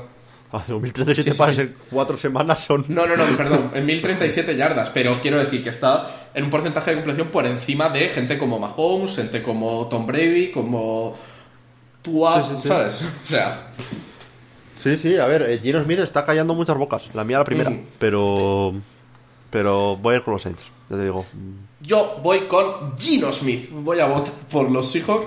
La verdad, no sé por qué. La verdad es que es un poco Guatemala o Guatepeor. No me están gustando los Saints y quiero ver algo, algo de ellos para, para poder empezar a votarlos. Fair enough. Yo creo que con ello podemos pasar al siguiente partido. que Tenemos a los Dolphins que se enfrentan a los Jets. Eh, unos Jets que han conseguido recuperar el partido que tenían, parecía ya fuera de las manos, un poco encabezados por Zach Wilson, que aparte de tener unos ojos muy bonitos y muy guapetones, El, el, este, el favorito de las madres de Nueva York. sí, no, no ha jugado tan mal. Y por otro lado, pues tenemos unos Dolphins que, aun siendo uno de los mejores equipos de la liga, se ha quedado sin su quarterback titular. Y eso es muy duro a la hora de entrar a, a una semana nueva. Yo aún así creo que llevan un equipo superior, pero habrá que ver con Teddy Bridgewater qué puede hacer este equipo. A ver, eh, yo aquí hay que... sa- ¿Sabes que me gusta normalmente en partidos que igual hay algo de duda, ¿no? Que no hay un claro favorito. Y creo que en este caso no hay un claro favorito per se por el hecho de que falta Tua. Eh, me gusta compararlo en tres categorías, ¿no? Que es quarterback contra quarterback, ataque contra defensa y defensa contra ataque, ¿no? Sí. Eh, quarterback contra quarterback creo que se lo llevan los Jets.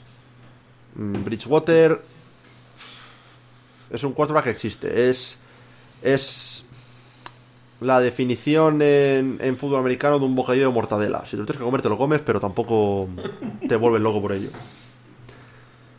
Eh, pero empiezas a mirar el resto del ataque y dices, ojo, con, esto, con estos Dolphins, ¿no? Y lo comparas con la defensa de los Jets y dices, ok, puedo ver el ataque de los Dolphins moviendo el balón. Y luego comparas la defensa de los, de los Dolphins con el ataque de los Jets y dices que esta defensa de los Dolphins es buena. Y la línea ofensiva de los Jets no está funcionando espectacular, ¿eh? Así que mm, se lo voy a dar a los Dolphins por eso. Eh, ahora que Teddy Bridgewater tiene un, un día horrible, los Jets pueden, pueden dar sorpresa aquí, creo yo. Sí, a ver, tuvieron. Sí que es verdad que Zach Wilson la semana pasada tuvo dos drives, un drive de 81 yardas y un drive de 65 yardas, muy potentes para romper esta diferencia de, de- de 10 puntos que les, que les separaba de. Y lo hizo contra una defensa de, de Pittsburgh, que es otra defensa buena. Ojo. Sí, y parece que, que tuvo un poco ese factor de cuando entra el jugador nuevo que como que anima a todo el equipo, como, como que es un poco como algo renovado que hace que el equipo se anime. Pero yo creo que por otro lado, los Jets siguen teniendo que enfrentarse a gente como Tyreek Hill, Jalen Waddell, ¿sabes? Tienen que enfrentarse a gente que es muy dura y que incluso aunque el, el quarterback no sea el mejor, con que cuele un buen pase, puede haber mucho juego por ahí. A ver, se- seamos sinceros, cualquier quarterback de la NFL puede lanzar una draga a, a Tyreek y que Tyreek haga magia. Exactamente. Y yo creo que yo este partido se lo tengo que dar a los Dolphins. Porque yo creo que también tienen ese factor de querer pelear, incluso aunque tu quarterback titular no esté eh, presente. Un poco el, vamos a hacerlo por Tua. Eso Eh, puede ser. Puede ser, eh, sí. ta- también te digo que en general los yo veo que, que- que habría posibilidad incluso de recuperar algunas jugadas consiguiendo fumbles a Zach Wilson con así algún blitz potente a, a la línea ofensiva y todo esto. Pero veremos, veremos a ver. Podemos Ver- pasar ver- entonces al siguiente partido. Sí. Pasamos al siguiente podemos, partido. podemos pasar al siguiente partido que tenemos a los Falcons que se enfrentan a los Buccaneers. Unos Buccaneers que yo creo que tienen este partido bastante fácil. Unos Buccaneers que vienen de perder contra los Chiefs. Pero es que los Chiefs son los Chiefs. Y los Falcons pues son un equipo que bueno. Ganan, pero... Es- es- eh, va- vampiro existen. Son los. Sí, no, es un poco eso. Básicamente están permitiendo a sus oponentes convertir un 44% de los ah, intentos de pasar de, de- de tercer down, que es básicamente un desastre. Es una defensa que no puede salir del campo. ¿Y qué pasa con, con- con una defensa así contra un ataque liderado por Tom Brady? Pues que las cosas se ponen feas. Básicamente. A ver, eh, lo que dices. Los Bucks vienen de perder dos partidos seguidos. Pero son partidos contra los Packers y contra los Chiefs. Cierto es, el ataque de los Buccaneers no ha mostrado mucho. Eh, técnicamente esto es un duelo por primera posición en la NFC Sur. Están los dos empatados 2-2. El equipo que gana aquí va a ir 3-2. Ningún otro equipo de la división les puede pillar. Así que es un duelo por primera posición de la NFC Sur. Pero Que no es decir mucho este año, la verdad. bueno, a ver, muchos esperábamos que los Bacanes se la llevasen de calle, ya que están 2-2 de momento. Sigo Sí, sí, pensando, sigo pensando que se la van a llevar de calle, pero eso. Han tenido las cuatro primeras semanas, ahora sí han tenido dos partidos muy duros. Eh, también te digo, eh, están sin Cordarrelle Patterson, los Falcons. Que es el 90% de su ataque. Sí, y yo creo que básicamente esto debe ser un partido en el que los Buccaneers aprovechen para coger confianza. Sí. eh, yo creo que es un bounce back game para, para Tampa. Ganan. Espero, esperan ellos por lo menos que sea convincente. Y, y a seguir eh, la semana que viene Es- contra es que- jueguen. Ya te digo, es que te enfrentas contra un equipo que es el 20, el 24 o, 20 no, o más de, de efi- de eficiencia en la defensa. Con un equipo que es muy bueno en el Sí. ataque. Incluso Sí, y- con, una- con un ataque que no esté funcionando al máximo. Eh, sí que es verdad que yo creo que sobre todo los Buccaneers lo que tienen que mejorar es la comunicación del equipo y, que, y, y que ese ataque arranque más. A lo mejor no tienen todas las armas, pero desde luego que en este partido deberían poder tener. Es una temporada que me está dando un poco vibes parecidos a la primera temporada de Brady en Tampa. Esa primera temporada que el ataque no rendía al principio, que salían los debates de, bueno, a ver, es que ningún quarterback ha rendido en su primer año con Bruce Arians, bla, bla, bla.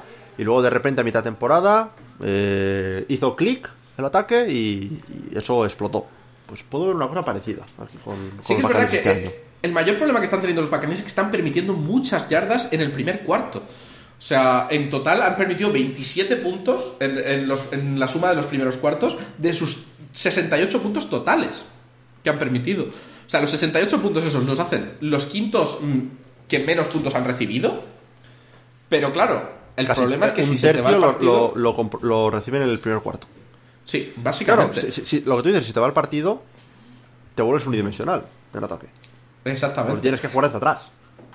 Pero tenemos un equipo que acaba de jugar contra los Chiefs en un partido donde Tom Brady ha lanzado casi 400 yardas, 3 touchdowns de pase, y aún así no han sido capaces porque eran los Chiefs. Contra cualquier otro equipo eso hubiera sido Victoria y, para adelante.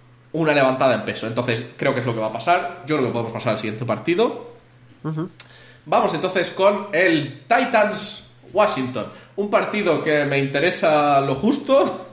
En cuanto a que básicamente este partido es de los Titans. La verdad, los Commanders básicamente no están jugando a nada. Los Titans son un poco eh, predecibles, pero están jugando a mucho más. Y también es verdad que, que- que llevan derrotas contra los Giants y los Bills, que son dos equipos que realmente no están jugando nada mal.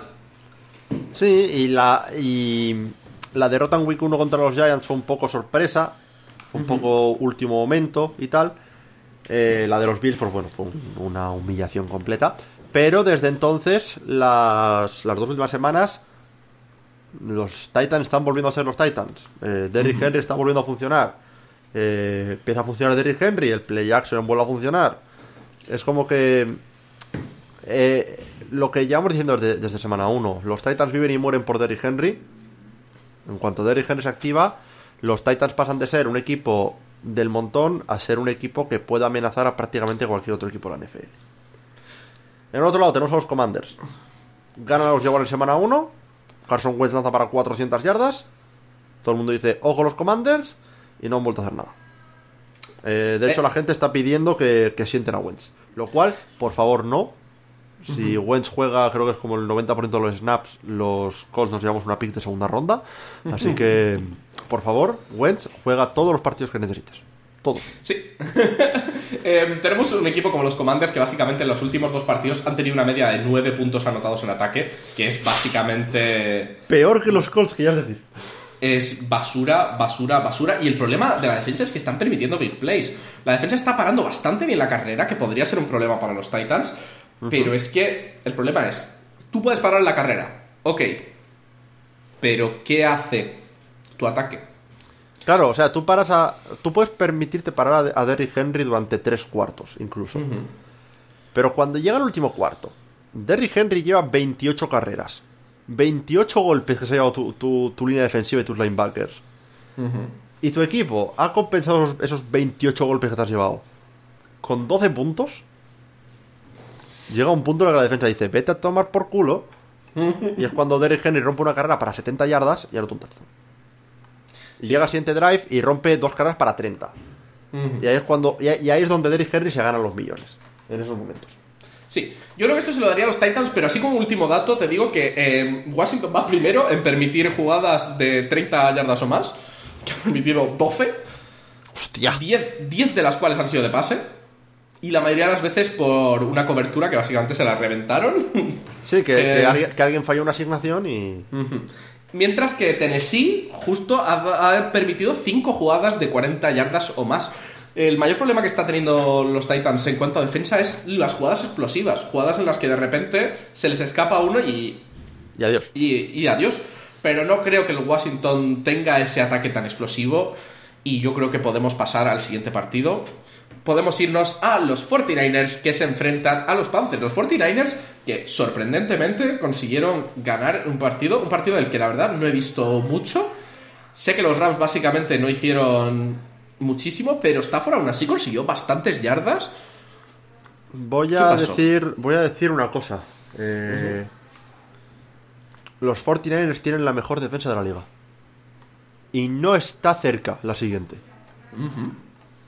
Es espectacular.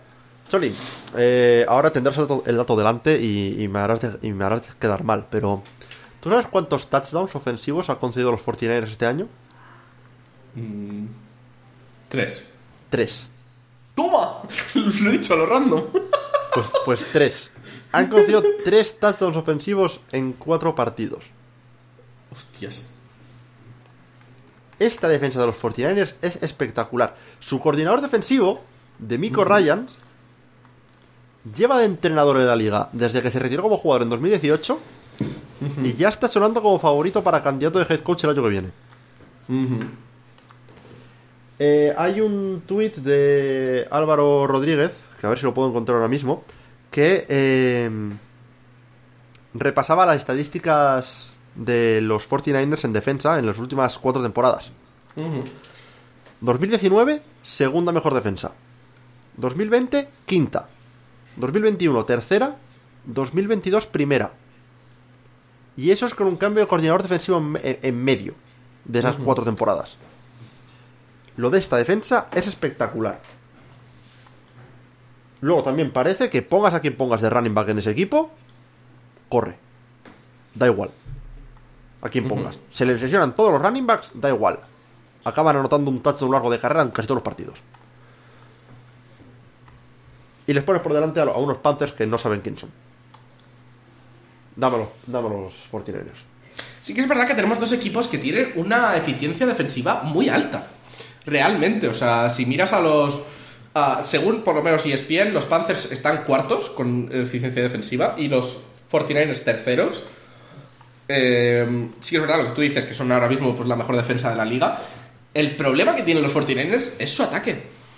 Sí, el Garoppolo pensábamos que iba a rendir un poco mejor de lo que ha Ujú. rendido esto- estos dos partidos completos de titular, sobre todo después de que entró por Lance cuando se lesionó y tampoco jugó mal contra Seattle. Eh, pero sus últimas dos semanas han sido horribles, fallando pases, eh, no se le ve cómodo en el ataque, lo cual es raro porque lleva en ese ataque toda su carrera casi. Eh, pero no sé. eh, es que el ataque de los Panthers tampoco es que sea nada espectacular. No, la verdad es que eso es lo justo lo que te iba a decir, que realmente los Panthers, ¿cuál es el problema de los Panthers? Están permitiendo una media de 10,5 puntos en el último cuarto del partido, y eso es un desastre. Eh, sobre todo contra un equipo tan bueno defensivamente, que no les va a permitir anotar puntos. Claro, Claro, y, si tú... y es que, y es que esto viene a, a un tema de cansancio, un poco lo que hablaba con, con lo de Derrick Henry hace un momento. La defensa sí rinde muy bien, pero si tu ataque no mueve el balón, empieza a tener three and outs, empieza a hacer punts, o empieza a lanzar intercepciones. De repente eh, tu defensa acaba hasta las narices de defender y, y es cuando pueden conceder un big play al final del partido. Sí, yo creo que se junta eso con que han conseguido, vienen de un partido en el que han conseguido parar unos Rams donde Stafford ha completado 32 pases para 254 yardas y aún así no ha habido ni un touchdown anotado. Y ahora te enfrentas contra Mayfield, que no es ni de lejos. Eh, Stafford no está teniendo su mejor año, pero Mayfield no y es. aparte, en los 49ers tenemos, por otro lado, que Jeffrey Wilson está consiguiendo mover el balón en carrera también. Y al final, Si no sale por un lado, sale por el otro. Pero, pero es que lo que te digo, yo creo que ahora mismo Jeffrey Wilson mañana Dios no lo quiera, sale de la ducha y se parte un tobillo y encuentra y los se encuentran un chaval saliendo de un footlocker que, que te corre para 150 yardas este, este, fin de semana. es que no entiendo qué hacen con los running backs en ese equipo. No lo entiendo. Ah, algo está ahí haciendo el bueno de Shana, madre mía. Bueno, la línea ofensiva que es muy buena. Y George Kittle matando a gente en, los bloques de carrera, pero por lo demás. Algo sabe Kyle, Kyle Shanahan. Shanahan. que no sabemos los demás. Eh. Pasamos al siguiente partido. El partido, para mí, mm, está feo que yo lo diga, pero es el partido de esta franja horaria y para mí el partido de la semana. Em, así te lo voy a decir. Tenemos a los Philadelphia Eagles que se enfrentan a los Cardinals. Unos Cardinals que, em, si no recuerdo yo mal, han conseguido ganar esta, esta semana, como yo bien dije, a los Panthers, que debería haber sido un partido demasiado más fácil de lo que ha sido, pero eh, con un Kyler Murray que está funcionando bastante tiene sus momentos malos, pero se enfrentan básicamente a los Eagles que en eficiencia defensiva, según ESPN, son los mejores de la liga. Y básicamente es que tenemos un equipo de los Eagles que está arrasando. Que su mayor problema ahora mismo, el mayor problema que tenemos un poco son los, los, injuries en la secundaria.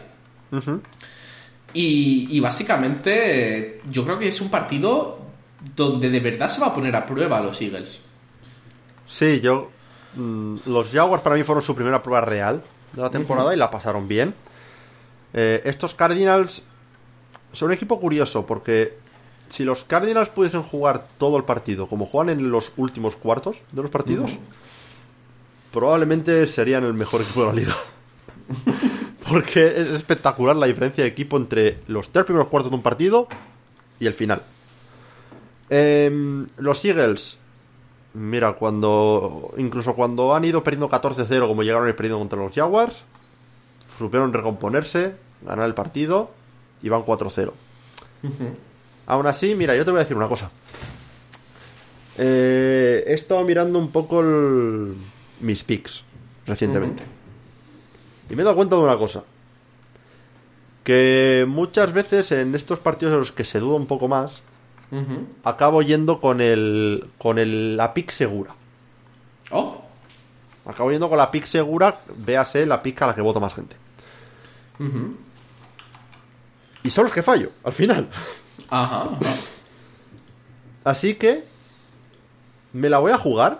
Voy a ir con el underdog en este partido. Voy a ir con los Cardinals. No sé qué tengo en este partido que me hace pensar que los Cardinals son capaces de encadenar cuatro cuartos seguidos de, buen juego y son capaces de, llevarse el partido ante los, ante los Eagles. Mm, es una pick que, voy con, con expectativas de fallarla. Pero no sé por qué, es de estas corazonadas que tienes que dices tú, no sé por qué, yo, yo esto lo veo, no te puedo argumentar por qué. pero... si aciertas eres un visionario. si, si, lo acierto, 3000 de IQ, Cerebro Galaxia... Eh, cosas, cosas positivas de los Cardinals. Cuando encuentran su, ritmo, cuando encuentran el tempo que necesitan para jugar, es muy difícil parar a Kyler Murray. Zucker se está jugando muy bien, Marquis Brown está jugando muy bien, pero el problema es que les suele costar demasiado tiempo conseguirlo y cuando lo consiguen son inconsistentes como mínimo. Em, aún así, los Panthers no fueron un rival lo suficientemente duro como para contrarrestar eso. El miedo que yo tengo con, con los Eagles eh, anotar mucho y dejar de anotar. Que llega un momento en el que dejas de conseguir las cosas. Pero sí que es verdad que en el último partido que tuvimos, básicamente fue un partido donde demostramos que se podía seguir anotando incluso después de anotar cero puntos en el tercer cuarto. 20 en el segundo cuarto, que es una locura lo que los Eagles están consiguiendo en un mismo cuarto anotar a, a cascoporro. Pero incluso en un partido en el que Jalen Hurts no estuvo en su mejor momento, con solo 16 pases completos, sí que es verdad que el, temporal afectó a ambos lados de, la balanza. Pero entonces, ¿qué, pasó? Pues que la carrera dijo... Vamos para allá. Miles Sanders dijo, espera que esto lo llevo yo. Sí, y básicamente consiguieron más de 200 yardas y 4 touchdowns contra un equipo que había estado consiguiendo parar a los equipos y dejándolos en 55 yardas de media por partido. Yo creo que esta es una prueba de fuego, pero yo veo a mis Eagles entrar muy fuerte a, esta, a, esta, a, esta, a esta pelea contra los Cardinals. y, y tener el juego de carrera a la vez que el juego de pase y una de las mejores defensas de la liga, te gana el partido. Sí, sí, ya te digo, yo en una semana normal este partido votaría por los Eagles porque me parece que son los favoritos. Pero eso, es una corazonada que tengo. Pasamos ya con ello al siguiente partido, donde tenemos al mejor quarterback de la liga, Cooper Rush, peleándose contra los Rams, que vienen de básicamente ser destrozados por la defensa de los 49ers. Unos Rams que, joder, están peleando muchísimo los partidos, están consiguiendo muy buenas puntuaciones en cuanto a yardas, tal y cual, pero no está convirtiéndose en resultados. Y eso empieza a ser problemático. Cuando van ya en una división donde van todos 2-2-2 y ya no son tan claros favoritos para ganar la división. No, eh, la línea ofensiva de, lo- de los Rams está siendo un desastre esta, esta temporada. Y eso me parece que les da un muy mal matchup contra los, contra los Cowboys. Eh, es un partido que lo veo muy parecido a este que acaban de perder contra los 49ers. Es un equipo con una muy buena defensa, con un ataque que es un poco sospechoso, pero que en el caso de, de los Cowboys ha hecho suficiente con Cooper Rush. Diría que lo- el ataque de los Cowboys está dando mejores sensaciones que el de los 49ers. La defensa de los Cowboys no la pondría al nivel que la de los 49ers, pero tienen a Micah Parsons de pass rusher que va a dominar hasta la línea ofensiva, o debería, y a un Trevon Diggs que viene a tener un muy buen partido esta semana pasada. Eh, básicamente tenemos unos Cowboys que por primera vez desde el 73 no han permitido 20 puntos en ninguno de sus cuatro primeros partidos. Solo han permitido un touchdown en cada uno de los partidos y consiguieron hacerle dos sacks a Carson Wentz la semana pasada, que tampoco es un gran logro viendo cómo está la línea ofensiva y tal de, de- de Washington. Pero tenemos unos Cowboys que verdaderamente están consiguiendo jugar bien la defensa. Me estoy autoconvenciendo de votar por los Cowboys este, este partido, la verdad. Me estoy autoconvenciendo de votar por los Cowboys.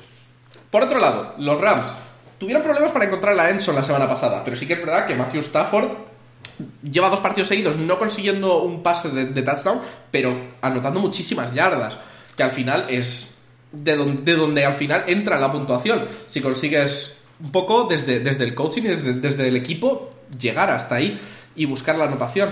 Em, Cooper Cup está jugando bien como receptor.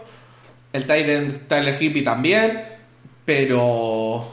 Pero O sea, que ver. el, el tema que veo con este ataque de, lo- de los Rams es que, salvo Cooper Cup,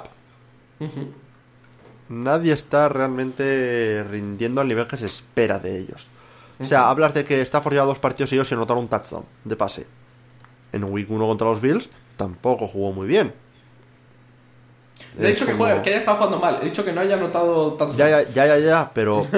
Pero, Pero sí, pero te si, entiendo, si sí. tu quarterback no anota el partido contra los 49ers, no anotaron un touchdown. Mm, la semana anterior tu quarterback tampoco anota, anotó un touchdown. Se- eh, semana 2, sinceramente no me acuerdo del partido de semana 2 de los, de los Rams, si te soy sincero. Pero Eh, se- Rams, semana 1 contra los Bills jugaron verdaderamente mal los Rams en ataque. Eh, eh, fue contra los Falcons, donde Ah, Stafford, la verdad es que consiguió bastante yardas. ganaron de tres, milagro. tres touchdowns, dos intercepciones. Ganaron de milagro contra los Falcons, es verdad. Eh, pues eso que te digo. No me están convenciendo. Voy a votar por los Cowboys este partido. Eh, pues me lo has quitado de la boca, porque yo iba a votar por los Cowboys también, así que Pero al bueno. final se va a quedar. Pero bueno, Yo- fel- felicidades a los fans de los Rams, que vais a ganar el partido esta semana. Yo, la verdad, no sé, estoy on board con lo de Cooper Rush, con la, con la historia de Cooper Rush, y la verdad, no sé, no me están gustando muchísimo los Rams. Y yo creo que podemos pasar con ello a nuestro último partido del domingo, que para nosotros ya es el lunes, donde se enfrentan los Tigres de Bengala contra. Esto lo consideras como una clown pick tuya. eh, los Ravens, sí. Wow. Después de que decidieran. Para los de audio se acaba de volver a poner la nariz de payaso. Eh, los Ravens no decidieron no ganar el partido. Eso es literalmente decidieron no ganarlo. Y eh, por eso lo considero básicamente una clown pick. O sea, literalmente estás con la oportunidad de simplemente cerrar con un, con un field goal. Vamos a ganar este partido. De. No, Nada. Lamar. No, no estoy contento contigo, Lamar. No estoy contento con esta pick porque yo me esperaba más. Tenían el partido, tenían la posibilidad de ganarlo y dijeron: Mira, no, no lo vamos a ganar, no queremos. Ya es está, una, o sea, es que no- una decisión de- del cuerpo técnico muy rara. Porque es que acabó el partido en pelea en, el- en el- la banda de, de los Ravens. Porque por un lado, eh, a ver, estás en rango de field goal. Un partido que los Bills habían metido 20 puntos, tampoco habían metido 57, ¿sabes? Y el mensaje que mandas a tu, a tu defensa es: no, no nos vale con meter un field goal aquí y ponernos por delante y que nuestra defensa consiga un stop. Vamos a ir a por el touchdown. Pero es que no confías en tu defensa. Y luego encima, en una situación en la que los Bills consiguen mover el balón, di- dices, vale, igual hice bien en haberme la jugado, ¿no? Para, para ir a por el touchdown porque no hemos conseguido pararles. Toda la defensa quiere que, que anoten un touchdown. Los Bills. Y aún así desde la banda no envías la orden, digamos, de que se dejen anotar. Y acaban placando en la 1 a, a los Bills, donde les dejan que hacer que corra el tiempo y patar un field goal. eh, eh, Harbaugh tiene que dar explicaciones. Aún así, Sí. yo voy a votar por los Ravens. Creo que esto es una de, estos, de estas derrotas que te activa. Eh, yo te voy a Eh, decir una cosa. Lo- Los, los Ravens, básicamente, en el segundo cuarto iban 23 ganando. Lideraban de 17 puntos. Sí. Los Bills consiguieron anotar 20 puntos seguidos. Y es eh, Baltimore, básicamente, es el primer equipo en 8 años que ha perdido varios partidos en casa eh, cuando llevaban una ventaja de 17 o más puntos. Sí, sí, sí. lo de. lo- los Ravens están convirtiendo en los nuevos Falcons. Parece. Eh, y básica- básicamente, o sea, en la segunda mitad desapareció el ataque. Lamar Jackson no jugó bien. que ya les ha pasado en algunos partidos este año. Y, y básicamente, o sea, no vas a por el goal, no, no haces la- la- las decisiones correctas para ganar un partido. Y por eso esta semana voy a apostar por los Bengals. ¿Por qué? Porque Cloud Pick no la repito dos veces. También tenemos a unos Bengals que vienen de ganar con un burro que jugó bien. Aunque fue contra los Dolphins, que claro, se te lesiona el quarterback titular a mitad del partido. Y para mí, desde luego, que tiene algo menos de mérito que no quita que has, peleado a uno de los mejores equipos de la liga, pero mm, para mí te reduce mérito. Pero no tienen una mala defensa y si el ataque funciona, yo creo que con esas, con esas cosas cuestionables que hacen los, los Ravens, y no por primera vez, eh, se lo voy a dar a los Bengals. Voy a confiar en Burro. Te- no te culpo. Este es un partido que también va a ser, va a ser bonito de ver. Y ya me puedo quitar la nariz y pasar al último partido. Tenemos el Monday Night. a los Raiders que se enfrentan a los Chiefs. Bueno, solo voy a decir una cosa. Mahomes dice que gracias por venir. Lo de, lo de Mahomes es, eh, es, es, es un alienígena este hombre. Es, es lo único que... Especialmente en una liga donde, muchísimos quarterbacks no están rindiendo. Sí, este año las defensas parecen que están dominando, pero Mahomes sigue, sigue- yendo a lo suyo un poco en algunas, en algunas jugadas, ¿no? El Sí, habrá este tenido más contra- intercepciones que otros años, eso es verdad. Es- ¿Cuántas tuvo esta ¿No? semana? Esta semana una. Y la pasada otra y no tenía más, ¿eh? Lleva dos. Ya, pero, pero para Mahomes es un número regulero, si no me equivoco. Hostia, dos intercepciones en cuatro semanas. A ver. No, si, si vamos a buscarle pegas a un cuarto, dos intercepciones en cuatro semanas, no es eso lo que tendríamos que buscar, ¿no? Pero, pero yo, no que se te diga, es un, es un equipo que todo el mundo dudaba si iban a rendir con, eh, con la pérdida de Tyree Hill. Están rindiendo, pero perfectamente. Sí, Eh, yo creo que el- el- ha habido un shift desde, desde el tema de los wide receivers, que era su punto fuerte un poco el- en años anteriores, a pasar un poco a que su punto fuerte sean los tight ends y los running backs. Eh, sí, eh, Travis Kelsey. Bueno, de hecho, hay tres tight ends diferentes con un touchdown de recepción, por lo menos, si no recuerdo mal, en los, en los, en los Chiefs. Y, y eso, al final, lo comenté cuando hice mis predicciones generales de la temporada. Mientras Andy Reid siga siendo el head coach en ese equipo y mientras Patrick Mahomes siga lanzando pases, los, los Chiefs son el equipo a batir en la, en la AFC West. Y eso lo, lo van a demostrar otra vez más en este partido contra los, contra los Raiders. Partido divisional. Deberían ganar. Y, y a ver qué pasa. Pero, pero deberían ganar. Sí, voy a dar un par de datitos y ya yo creo que podemos cerrar con ello. Básicamente, los Chiefs, eh, Mahomes tiene nueve touchdowns de pase a running backs o tight ends, que son cuatro más que cualquier otro quarterback. Es decir, no hay ningún quarterback que supere las cinco touchdowns de pase a running backs o a tight ends. Eh, Y aunque la defensa podría parecer que en semana 4 falló, verdaderamente solo permitieron dos jugadas de 20 más yardas. Y por mucho que los Bucks anotasen, los obligaron a hacer drives muy largos. O sea, los obligaron a gastar tiempo, recursos y cansancio en esos drives. Y aunque les anotaran 31, al final dijeron, no, no, no, nosotros vamos a anotar más. por otro lado, tenemos a los Raiders que tienen que demostrar, aunque no ganen, McDaniels tiene que... Tiene que demostrar que, que, que hay algo que pueda hacer y que el equipo puede funcionar, porque si no, está con un pie fuera del equipo. Sí, yo creo De que es lo maneras- que. Yo, perdona, Chori, yo creo que es lo que Sí. puede hacer que los Raiders peleen más el partido de lo que pueda parecer. Estamos llegando a este punto en el que, el que mm, empiezan a haber materias urgentes ¿no? en algunos equipos, sobre todo si gente quiere mantener su puesto. Así que yo creo que a partir de semana 5, semana 6, si vamos a ver cambios radicales en, en algunos equipos, va a ser cuando los empecemos a ver. Sí, y desde luego, como parte positiva para los Raiders, después de este partido contra los Chiefs es cuando tienen un bye, tienen tiempo para descansar y ver y replantearse muchas cosas. Yo creo que, bueno, voy a votar a los Chiefs, como creo que parece obvio, después de lo que he dicho. y, y pues nada, yo creo que con Pues esto vamos- podemos cerrar nuestras predicciones de la Vamos semana. al repaso. Hacemos nuestro recap de las predicciones. Vamos para allá. ¿Te, te las has apuntado esta semana o Las tengo en la mente. 3000 de IQ? Vamos allá. Eh, Colts Broncos. Colts, Broncos. Eh, Giants Packers. Packers, Steelers Bills. Bills, Chargers Browns. Chargers, Texans Jaguars. Jaguars, Bears Vikings. Vikings, Lions Patriots. Patriots, Lions. Seahawks Saints. Saints, Seahawks.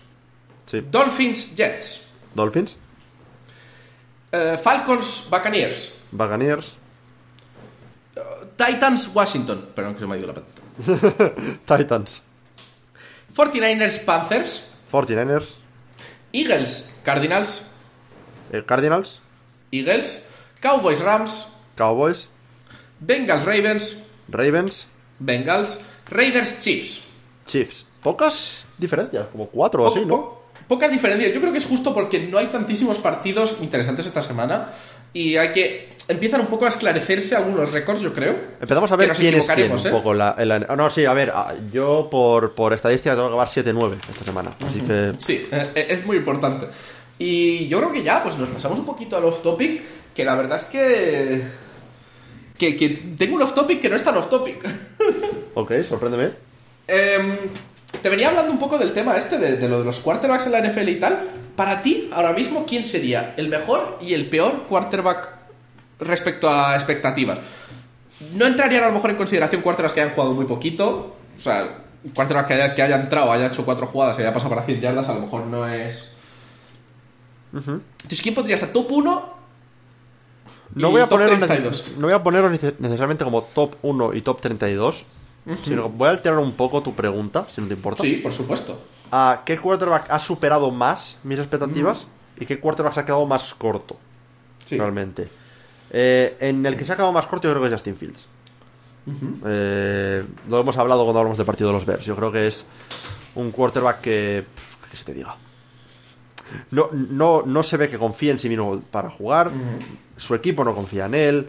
No está teniendo números. Es que falla por, por todos lados esa es- ese equipo. Corre bien. Es lo único que hace ahora mismo.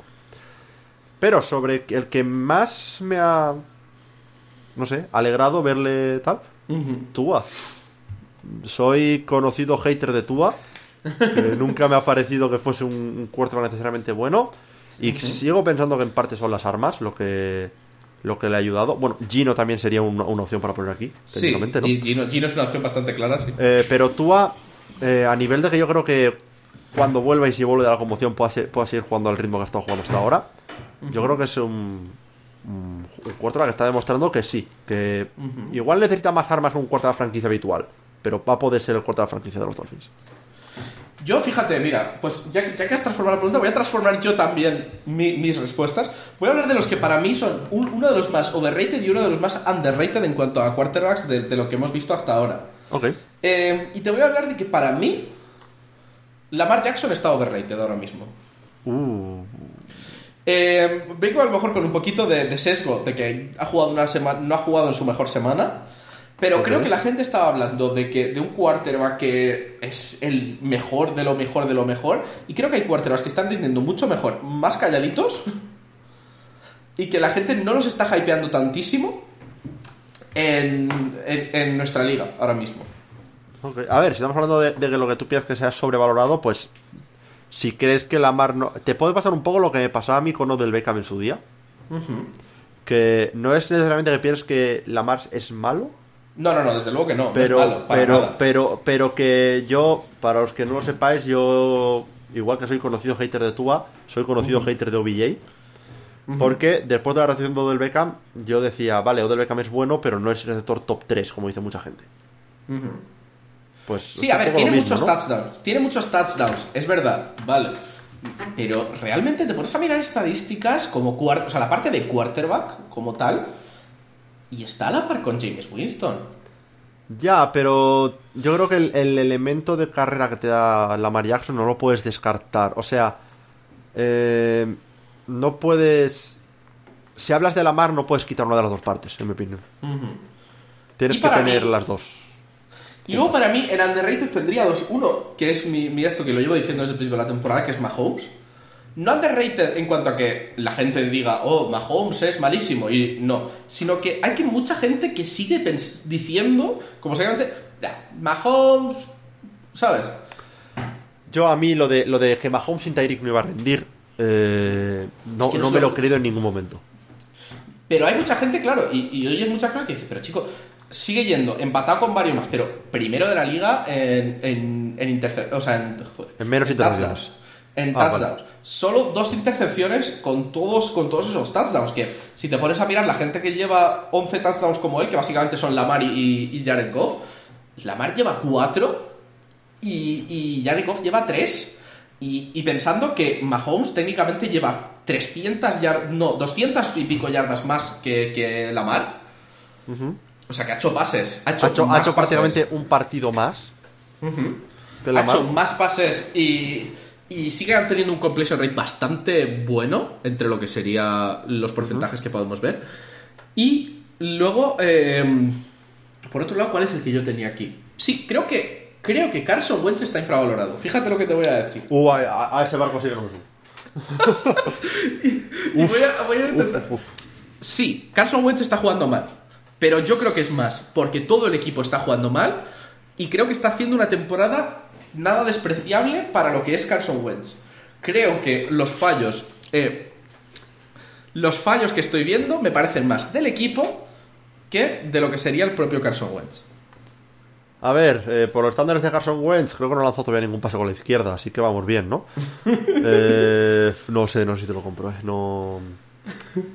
Yo ahí, ahí te lo dejo. A ver, te digo, está jugando un poco al nivel que jugó los Colts, pero con más armas que, tenía- que lo que tenían los Colts. Es lo que pongo yo un poco tal. Y luego está el mejor quarterback de la liga, que, que sigue siendo Jalen Hurts. Ah, no.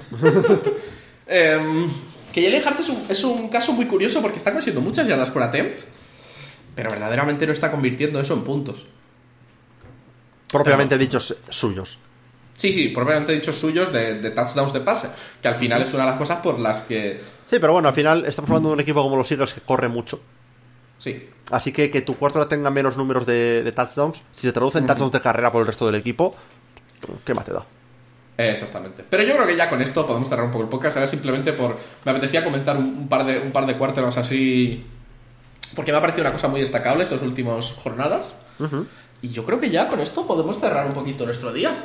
Pues sí, eh, como siempre decimos al final, eh, podéis seguirnos en redes sociales, en mi caso arroba curusier95, en el caso de Choli arroba cholign, en Twitter. Y luego también nos podéis seguir en todas las redes sociales del, del canal, ya sea en el Tailgate en YouTube, eh, el Tailgate en, en Twitter, en TikTok. eh, estamos en iBooks, Spotify, Google Podcast, mm, todas esas cosas. Muchísimas gracias a todos y nos vemos la semana que viene. Adiós. Adiós.